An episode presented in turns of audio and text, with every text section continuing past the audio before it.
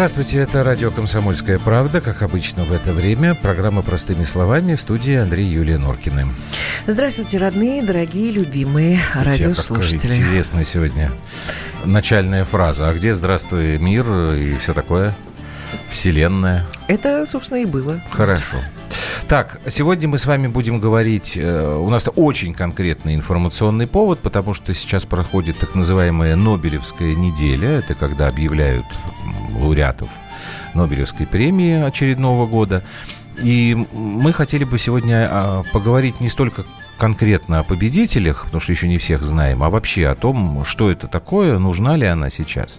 И пригласили мы к нам а, в гости доктора химических наук, писателя и, как сейчас принято говорить, популяризатора науки а, Генрих Эрлих. Генрих Владимирович, здрасте. Добрый вечер. Так, Добрый вечер. Давайте мы начинать. Будем тогда наш разговор? Да. Простыми словами. Генрих Владимирович, я понимаю, что химия вам ближе, чем что-либо иное, за что дают Нобелевскую премию, но вот все-таки на данный момент, как мы с вами разговариваем, объявлены победители э, номинации «Медицина» и «Физика». И у меня, э, честно говоря, возникает такой вопрос. За медицину каждый раз дают как бы предварительно, что вот может быть это открытие поможет чему бы то ни было. В этом году, значит, опять сказали, поможет победить сердечно-сосудистые заболевания. Что-то как-то их пока не очень удалось победить. Значит, по физике я послушал, там вообще странная история. Два швейцарца получили за то, что они еще сделали в 95 году – Сейчас 2019. Почему раньше тогда не давали, непонятно. А канадец этот, который э, по космологии, собственно, у него там исследования объясняющие теорию большого взрыва, который все равно мне, например, человеку далекому от этого понятия, ничего не объясняет. Как Большой взрыв, радиослушателям. да. Что-то 14 миллиардов лет назад что-то бабахнуло, а что бабахнуло, никто до сих пор объяснить не может. Так вот у меня вопрос. А это действительно нужна такая премия, когда я не вижу прикладного смысла? Или я не прав? В чем я не прав? Вот как вы считаете? Нет, премия, конечно, нужна. Так. Так? Потому что в любом профессиональном сообществе должны быть какие-то награды, которые отмечают, так сказать, наивысшие достижения. Так? Это такое награда за профессиональное мастерство. Вот в вашей ведь деятельности есть. Ведь так ведь ТЭФИ какие-нибудь там и так да, далее. Но они уже давно да. не... Да. да. Нет, ну как? Вот, Престиж потеряли. Так, они нужны обязательно. Так? Это, помимо всего прочего, ну, это такая цель для работающих в науке. Для многих это действительно цель. Вот они как с детства, со школы мечтают получить Нобеля. Да?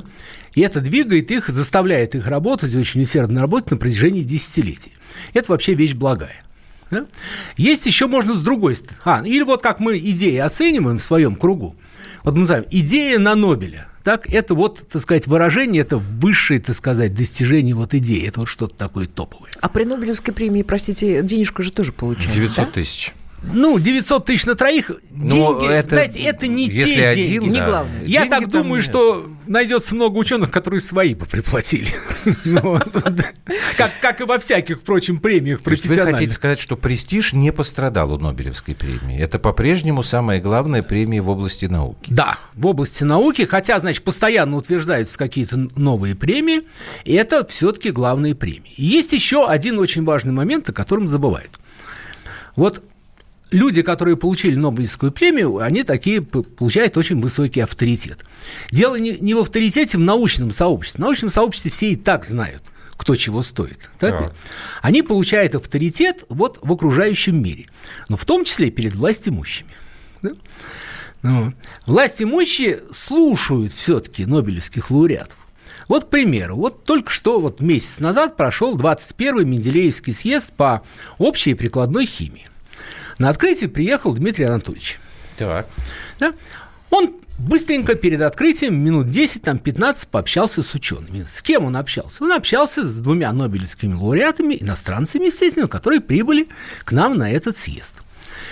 Взгляды у нобелевских лауреатов могут сильно различаться, но вот они в одном все сходятся. Они всегда говорят все правильно, всем власть имущим.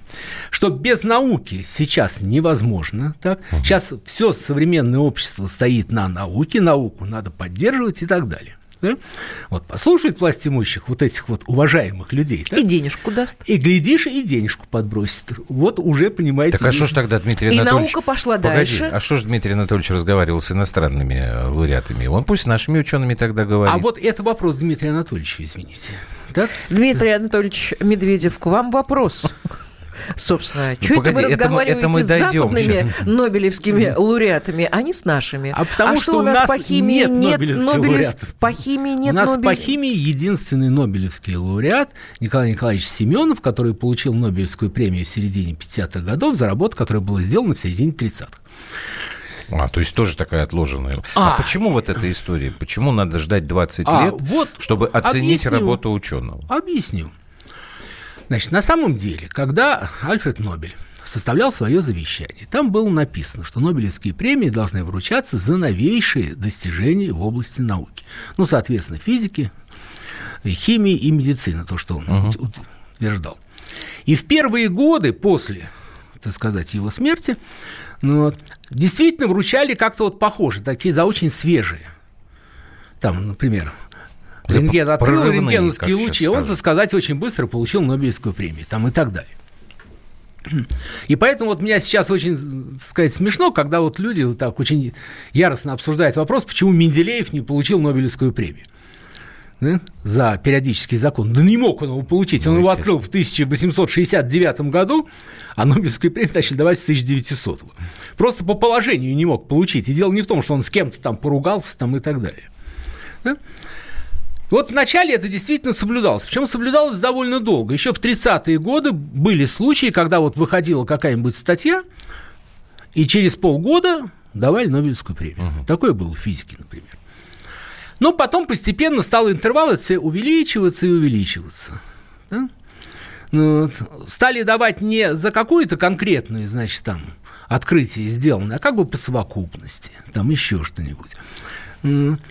Должны, вероятно, считать, что должно все это устояться, потому что в науке ведь для того, чтобы, так сказать, убедиться в правомерности сделанного открытия, его нужно воспроизвести, так сказать, другие люди должны проверить, только все научное сообщество должно прийти к некому согласию, что это так работает, и только после этого дают. Иногда это проходит действительно очень большой срок. Рекордный срок между, собственно, открытием и вручением Нобелевской премии 55 лет. Причем это два таких человека есть, которые получили через 55 лет после открытия. Ну, это вот как в свое время Чуковский говорил, в России писатель должен жить долго, ну, чтобы дожить до признания. Но в науке то же самое, так сказать, надо жить долго для того, чтобы жить дожить до долго, Нобелевской премии. У нас есть еще время на А, вопрос? минуты две, да. Да, Давай. А, Я вот о чем хотела, а, э, решила зацепиться все-таки за Дмитрия Анатольевича. Уж простите меня, Ох, бога ради. Зачем Да. я сказал? это? Значит, а, приехал, а, приехал на, а, значит, э, с химиками общаться, да? Это это с чем связано? С тем, что химия, а, собственно, очень тесно сопряжена э, с нефтянкой, в принципе. Нет, не с этим. Это было чисто такая... С- в этом году какая? мы отмечаем 150 лет периодической таблицы Менделеева элементов. Мгм. Да? Это а, ЮНЕСКО объявил это международным годом. Это во всем мире широко отмечается. Так? А председатель оргкомитета в России по празднованию 150-летия периодической таблицы у нас выступает как раз Дмитрий А Анатольевич. это чисто техническая история. Ну, в общем, да. Ну, а в принципе, химия для нас действительно интересна, для наших э, Ну, подожди, мы- имущих это мы э, щас слоев, отдельно которые... проговорим, Юль, И это вопрос действительно такой, который надо основательно обсуждать. Мы Это- можем это мы- это, это мы после- после проговорим, паузы? конечно. Это мы после Я просто- Нобелевских премий, да. Да, а вот э, скажите, пожалуйста, э, Геннадий Владимирович, а почему, если это известно, э, вообще объяснение, почему у него в завещании были выделены именно вот эти пять направлений? Потому что физика, химия, медицина, согласен, абсолютно научная история, и вдруг литература с того же самого 1901 года, и вот эта вот э, премия, э, Нобелевская премия мира, которая сейчас вообще как-то превратилась, не очень понятно. Э, Вот известно, почему он выделил именно эти пять направлений? Потому что экономика, это же, насколько я понимаю, не имеет, э, Нобелевка по экономике, она к Нобелю не имеет отношения. Не имеет. Вот. А почему именно эти пять? Это что, тогда были вот какие-то самые главные в области науч... науки, что ли? И литература тоже? Мне вот это не очень понятно. Ну, понимаете, физика и химия это понятно. Да. Он все-таки сделал и себе, так сказать, понятно, да. да, он себе сделал имя и богатство именно на химии. Так? Потому что все почему-то забывают, но, так сказать, вот бакинские прииски, нефтяные и прочее. О, я, видите, я опять попала в точку. Просто. Да, это вообще-то основные деньги-то шли не Но это другой же Нобель, это ж не, это ж брат. Это семейные предприятия Нобелей. Это так? те Нобели, которые надо Нобели. Да. Хорошо, стоп, давайте прервемся сейчас да. и поговорим про семью Нобелей, а потом уже перейдем не только на химию современную, но вообще на нашу науку чуть позже. Генри Херлих у нас сегодня в гостях. Это программа «Простыми словами». Сейчас мы продолжим. А, прекратите э, присылать вопросы про водку. Слушайте, у нас более угу. серьезная тема сегодня. Достали проводку.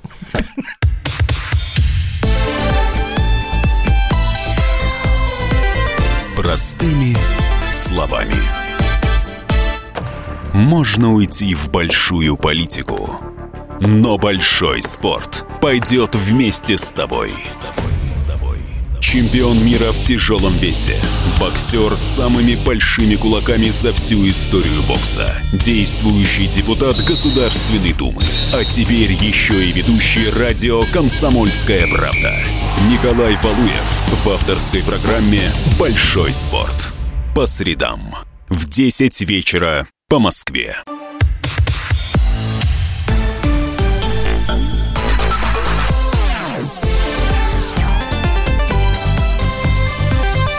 Простыми словами.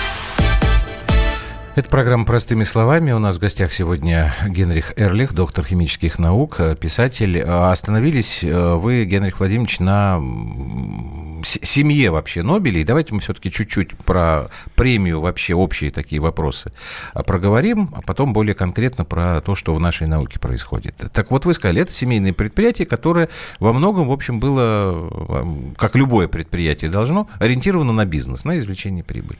И ну, в конце концов, то состояние, которое приобрел Нобель, да, он им распределился вот таким вот образом. Это было его личное право, куда он выделил. Он, ему вообще можно сказать огромное спасибо и многие поклониться, что он выделил все это дело на науку. Да? Но литература, литература не наука. А литература не наука. премия не наука. Литература, она оказывает облагораживающее влияние на человечество, она исправляет нравы и так далее. Это вещь Духовные скрепы. Угу, это да. дух, а вы это... помните, извините, пожалуйста, что я вас перебиваю, вы помните, что в прошлом году Нобелевскую премию по литературе не вручали. Будут в этом году сразу две. А почему в прошлом году? Потому что настолько упал престиж, что Нобелевский комитет по литературе был распущен из-за сексуального скандала, связанного с коррупцией, Здесь вот нам вот люди пишут, что Нобелевка утратила смысл именно из-за политических вот этих вот решений, и в том числе из-за Нобелевской премии мира, которая странно... Потому что, да, согласен, Нобелевская премия мира, она, значит, окончательное падение у нее началось после того, как Баруку Обаме дали. Да. Да, дали, так сказать, не за, не за достижение, Непонятно. а вперед и авансом, что вообще лишено полностью смысла. Да, этого добавить нельзя. Действительно, эта премия стала немножко смехотворна. По литературе тоже есть большие вопросы. Честно говоря, из последних, там, если за 20 лет взять, по-моему, читать можно только двоих из этих нобелевских лауреатов. Вот после Сарамага вот только вот японцы дали в позапрошлом году. И Сигур, ну, тоже хороший писатель. Хороший. Хороший писатель, хороший. Ну, хотя он, может быть, на Нобелевскую не тянет, но, но, по крайней мере, его можно читать приятно. Так? Ну, и, а Сарамага просто велик был. Но это последний, это был 20 лет назад.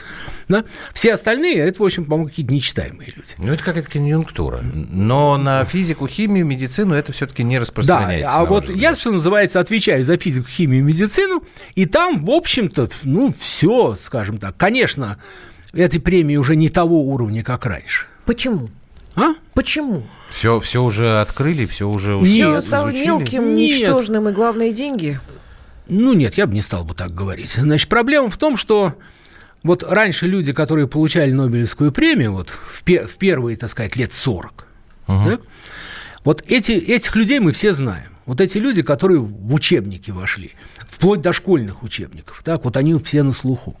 Тогда были такие, да, действительно гиганты, которые работали, так сказать, вот создавали основы науки. Да? С тех пор наука стала очень специализированной. Вот она все больше специализировалась и разошлась по таким очень маленьким квартиркам. Вот они каждый работает на маленьком участке.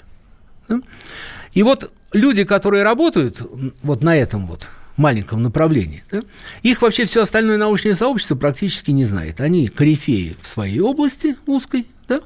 Все остальные их не знают. То есть я честно признаюсь, я большую часть Нобелевских лауреатов в последнее время фамилии просто не помню. Да? При том, что я каждый год, так сказать, принимаю участие в этой Нобелевской неделе, объясняю, что они там сделали и так далее, у меня эти фамилии сразу вылетают из головы. Да? Потому что они работают в какой-то области, которая от меня очень далека, и, скажем так, может быть, даже не очень мне интересно. Так, а может быть, это все-таки значимость их работ не очень велика. А в прикладном вы... отношении. Да, и поэтому ну, вот, как забываете. Андрей правильно сказал, если это за медицину, то, ну, сердечно-сосудистые все. заболевания, и ну, победили он- онкология, которую никак...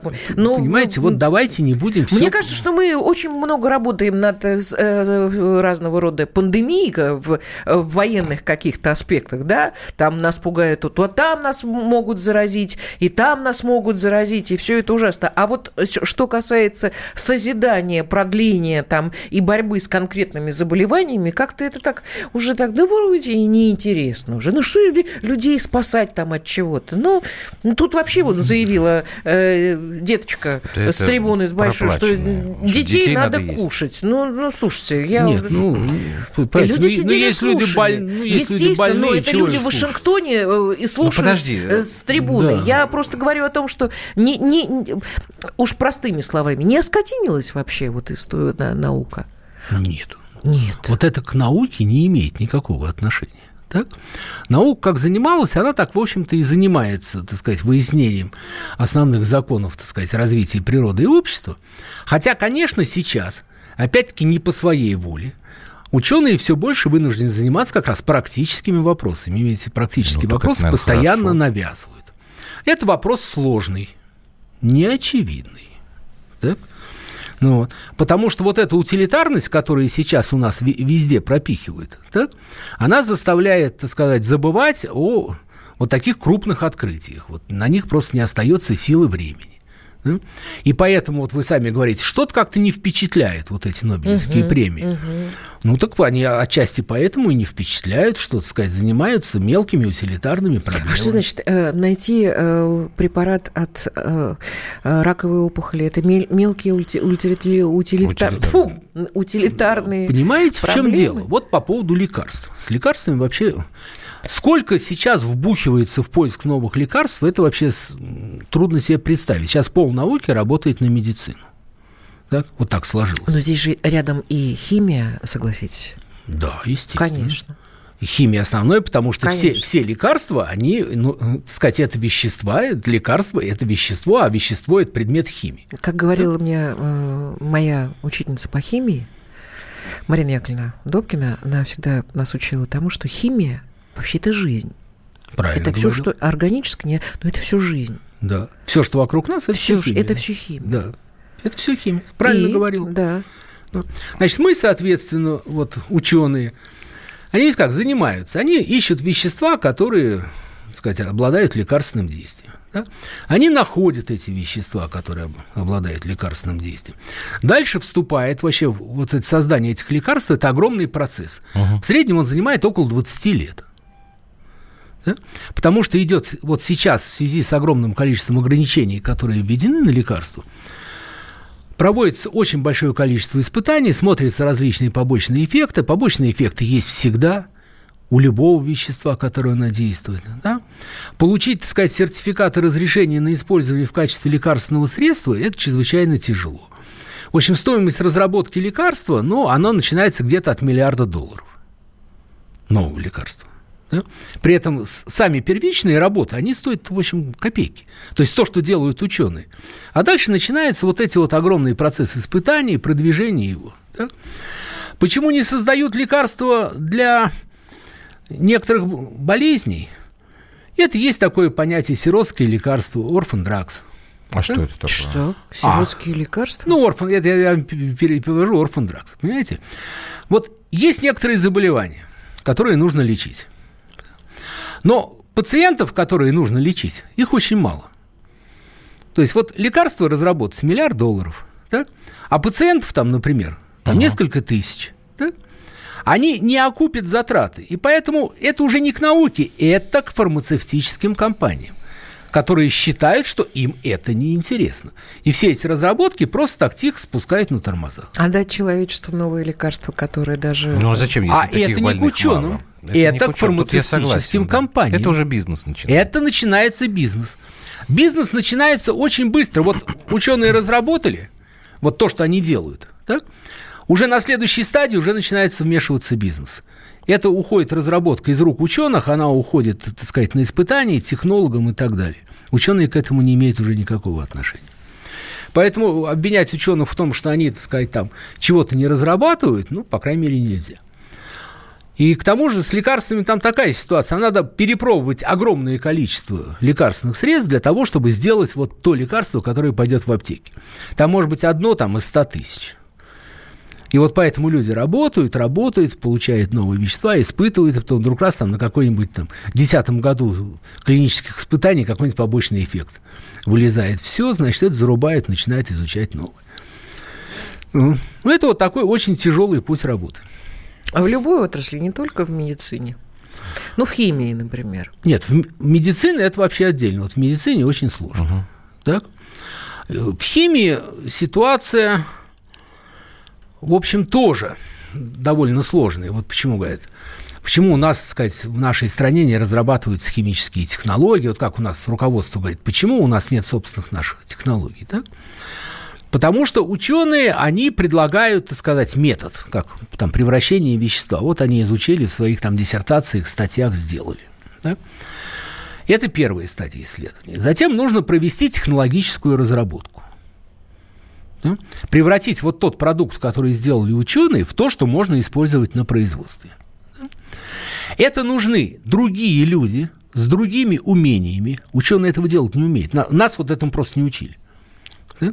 Это другие люди с другими умениями, и плюс денег есть такое правило удесятерения затрат на каждом этапе. Так? Денег вот на эту часть надо потратить в 10 раз больше, чем на первую часть научной работы. После этого они делают, так сказать, некую технологию, которую можно внедрять, предлагать промышленности. Да? На следующем этапе идет еще раз удесятерение затрат. Да? Это для того, чтобы построить завод.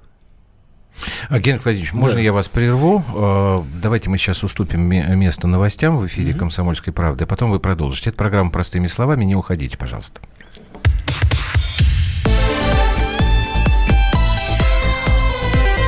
Простыми словами. Лучше и сто раз услышать, и сто раз увидеть. Наш эфир на YouTube-канале «Радио Комсомольская правда».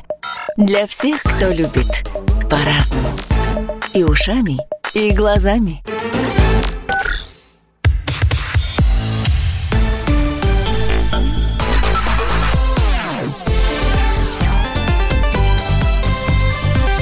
Простыми словами.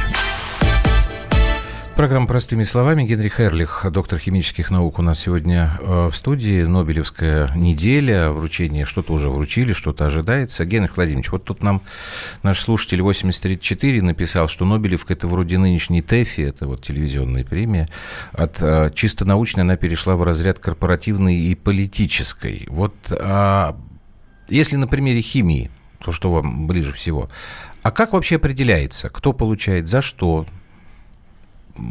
что должно учитывать, кто учитывает э, в Нобелевском комитете, там одни и те же люди находятся или их меняется. Вот критерии, они вообще понятны вам, вот как э, специалисту? Мне нет.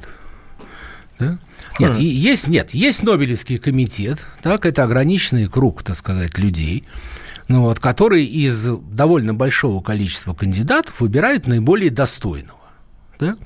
Чем они при этом руководствуются, ну, ну, это неизвестно. В общем, кухня Нобелевского комитета, она такая довольно закрытая. Более того, ведь мы не знаем кандидатов. Угу. То есть, кого, собственно, выдвинули. Так? Потому что правил, правом выдвижения сказать, может там, например, наша Академия наук выдвинуть, но с другой стороны могут выдвинуть просто, сказать, Нобелевский лауреат может выдвинуть кого-то на, сказать... То есть и сам себя можешь выдвигать, что ли? Нет, сам себя ты не можешь выдвинуть, так? Но Нобелевские, уже те, кто Нобелевский Получил лауреат, уже. получили, а. они имеют право выдвижения.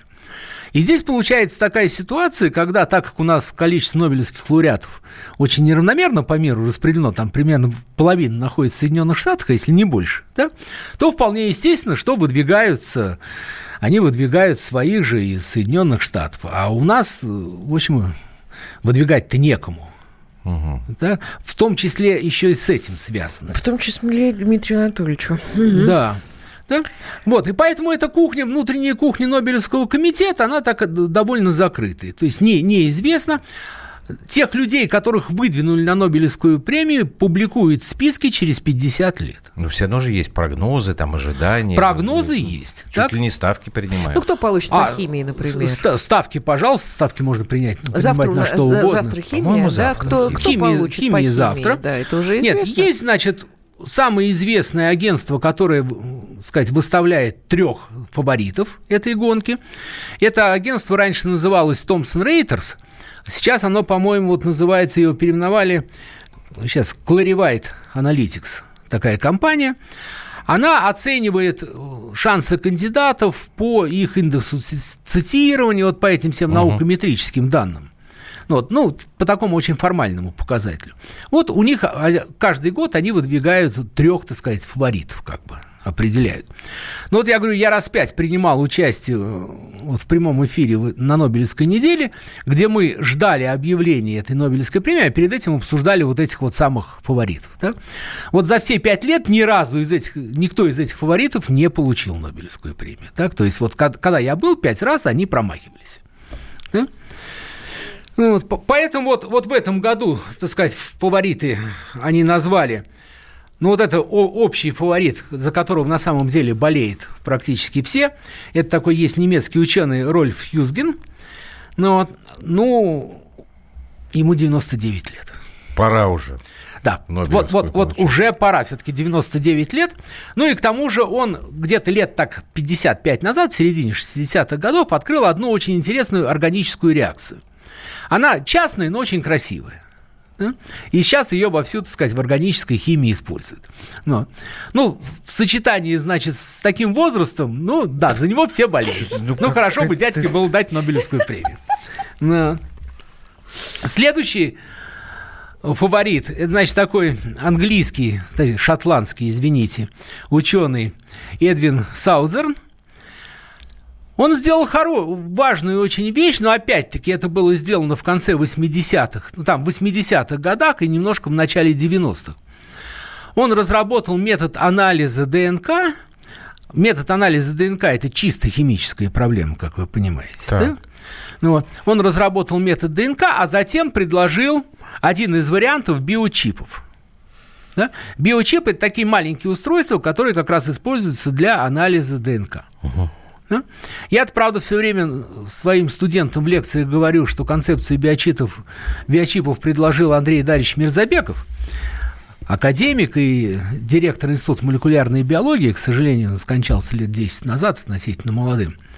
Но, но один из вариантов предложил вот этот вот самый Эдвин Саузер. Ну, видимо, э, у нашего кандидата не было Нобелевского лауреата, который мог бы его выдвинуть. Ну, его, в общем-то, хорошо его в Америке Мирзабекова признавали, и все, потому что, и вообще вот эти вот биочипы, это одна из красивейших, действительно, задумок в области... Звучит страшно. Биочип? Да, как Нет, страшно. совершенно не страшно Нет? звучит. Это такое маленькое устройство, ну, вот, которое позволяет, оно позволило резко ускорить анализ генома да, человека и удешевить его. То есть биочип стоит сейчас порядка 400 долларов, да?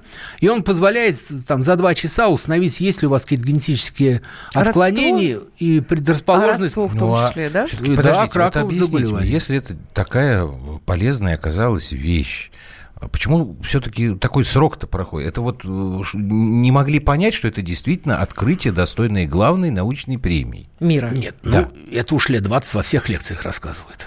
Так? Ну вот. А почему не дают тогда премию? Ну, вот так вот получилось. Такой, нет, смотрите, тогда возникает впечатление, что садятся как уважаемые 42, 25 люди. написал, ну все, скурвилось. Нигде ну, порядка не нет. скурвилось, но получается так, что уважаемые члены Нобелевского комитета садятся так, чтобы нам, кого бы нам наградить. И Нет. начинают искать что-то в истории, что уже 15, 20, вы сейчас говорите, 50 лет назад было открыто.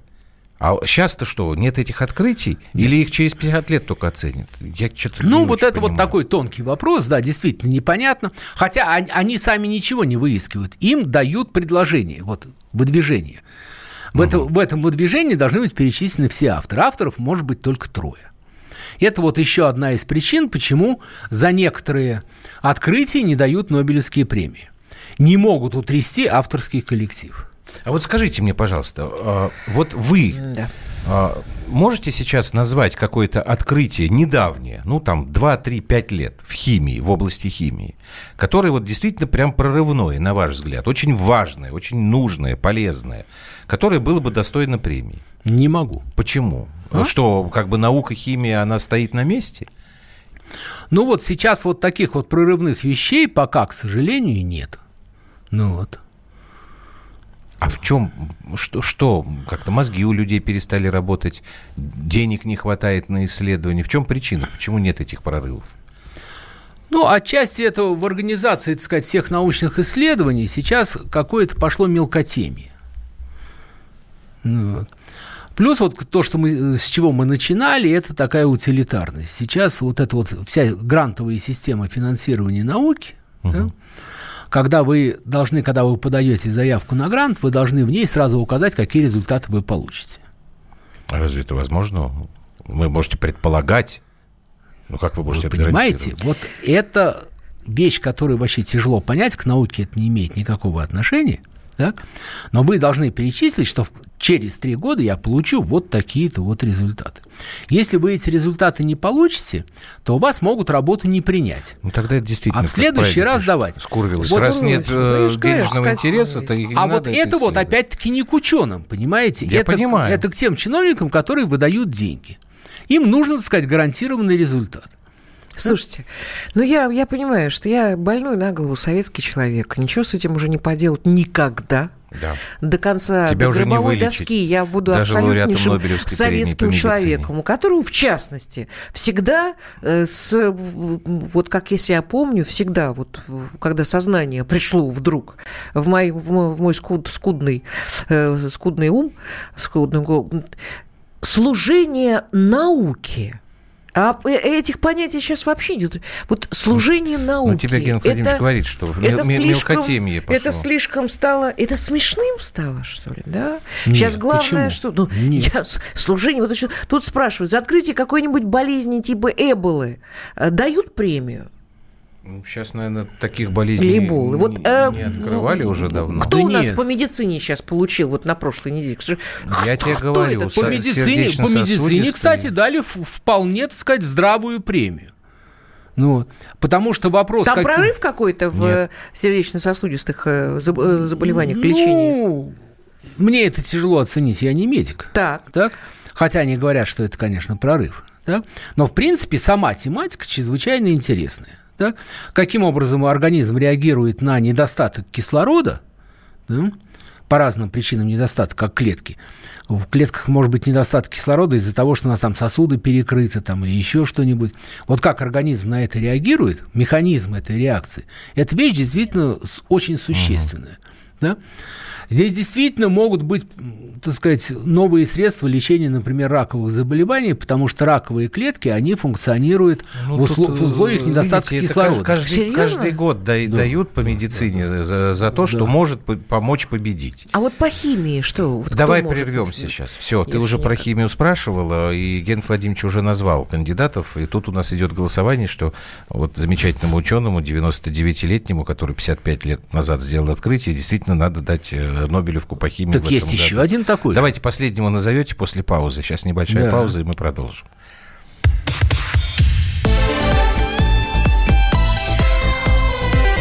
Простыми словами.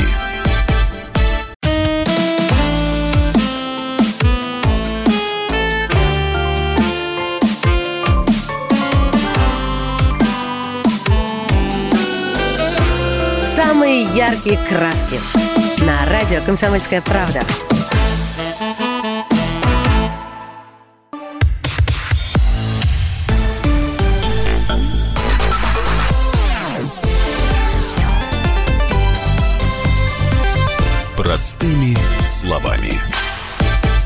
Это простыми словами. Да, мы тут с Генрихом Владимировичем поспорили. А ну-ка напишите нам, дорогие мои радиослушатели, помните ли вы, что такое дезоксирибонуклеиновая кислота? А как они это тебе напишут? А, Вот, вот Помню. сюда по 7967 200 ровно 9702. Так, мы говорим про Нобелев- Дезоксирибонуклеиновая кислота, мы Нобелевскую продолжаем разговор. неделю. Так, Генрих Владимирович, вы обещали последнего кандидата по химии назвать. Нет, я могу еще много назвать. Не, но ну вы вот- сказали, что три основных, как бы. Вот двоих вы назвали. Есть Вот еще- есть еще один очень кандидат, симпатичный. Джон Внешне? Гуденаф.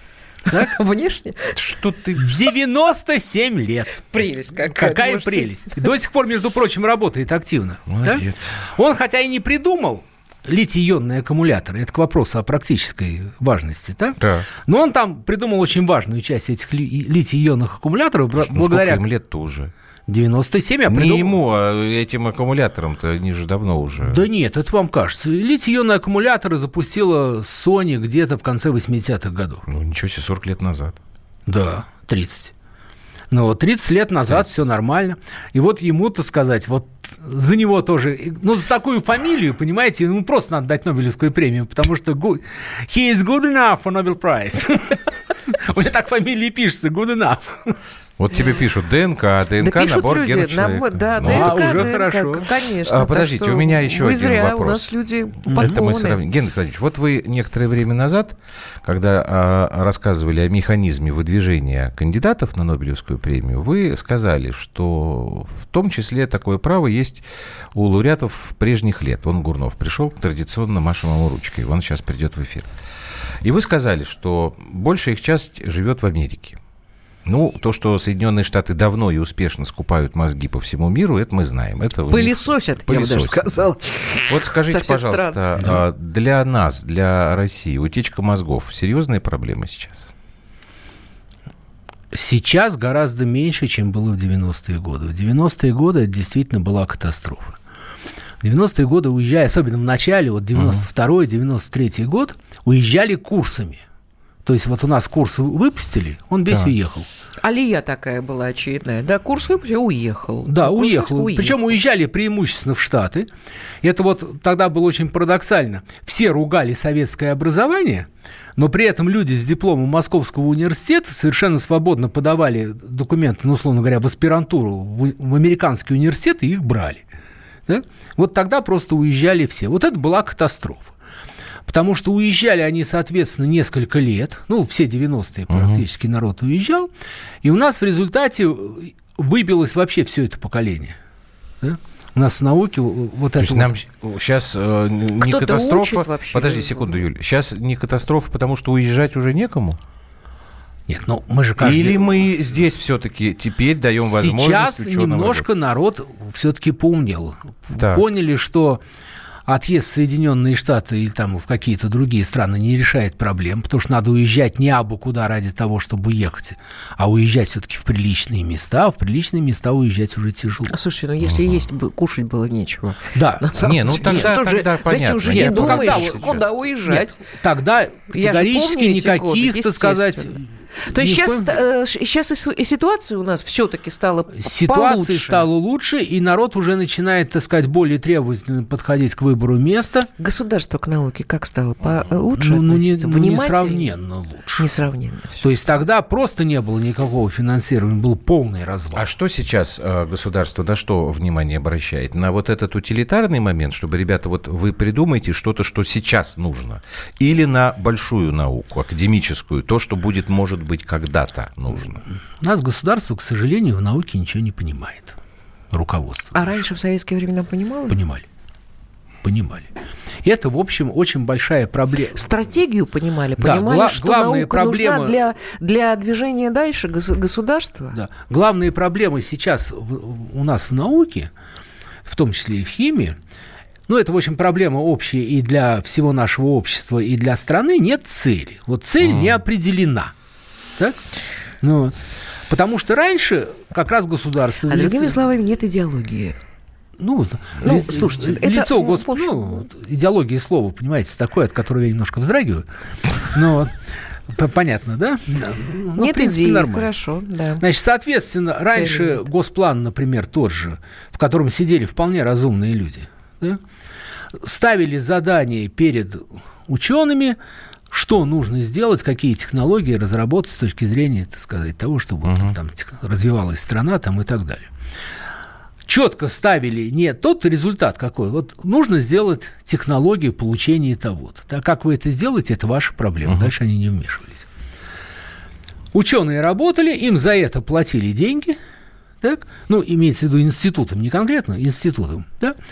а при этом, так сказать, переплачивали еще какое-то количество денег для того, чтобы ученые могли заниматься тем, чем они хотят, как бы задел на будущее развивали. Замечательно. Замечательно. Нет, система отлично работала.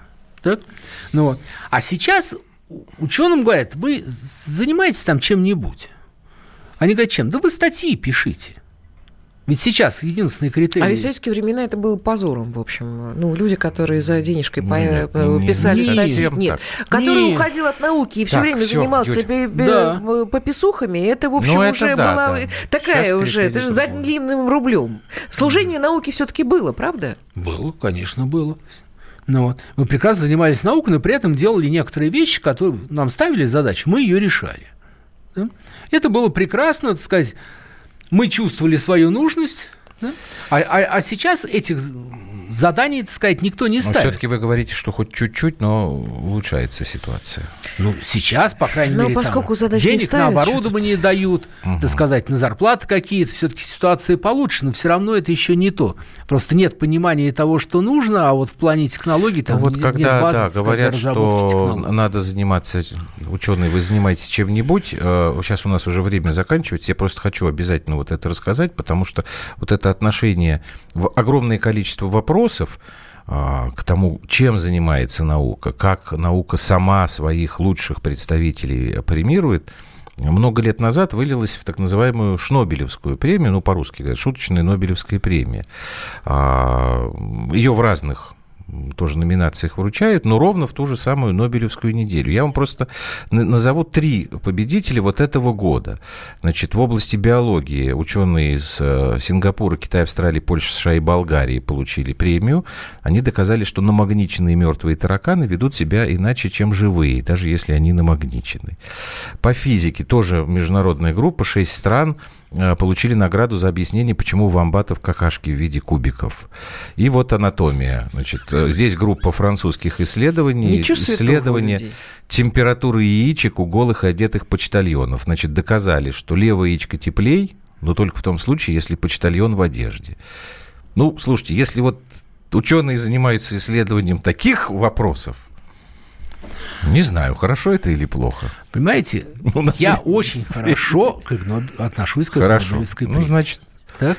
Я вам могу Все, рассказать множество других Это в другой примеров, раз, которые, да, у нас да, время в другой истекло. раз это будет очень весело, и действительно я очень уважаю, так сказать, лауреатов. Спасибо большое. Спасибо.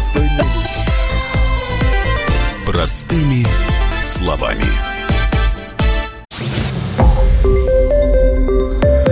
Радио «Комсомольская правда». Более сотни городов вещания и многомиллионная аудитория. Нижний Новгород 92 и 8 FM. Эм. Саратов 96 FM. Эм. Воронеж 97 и 7 FM. Эм. Москва 97 и 2 FM. Слушаем всей страной.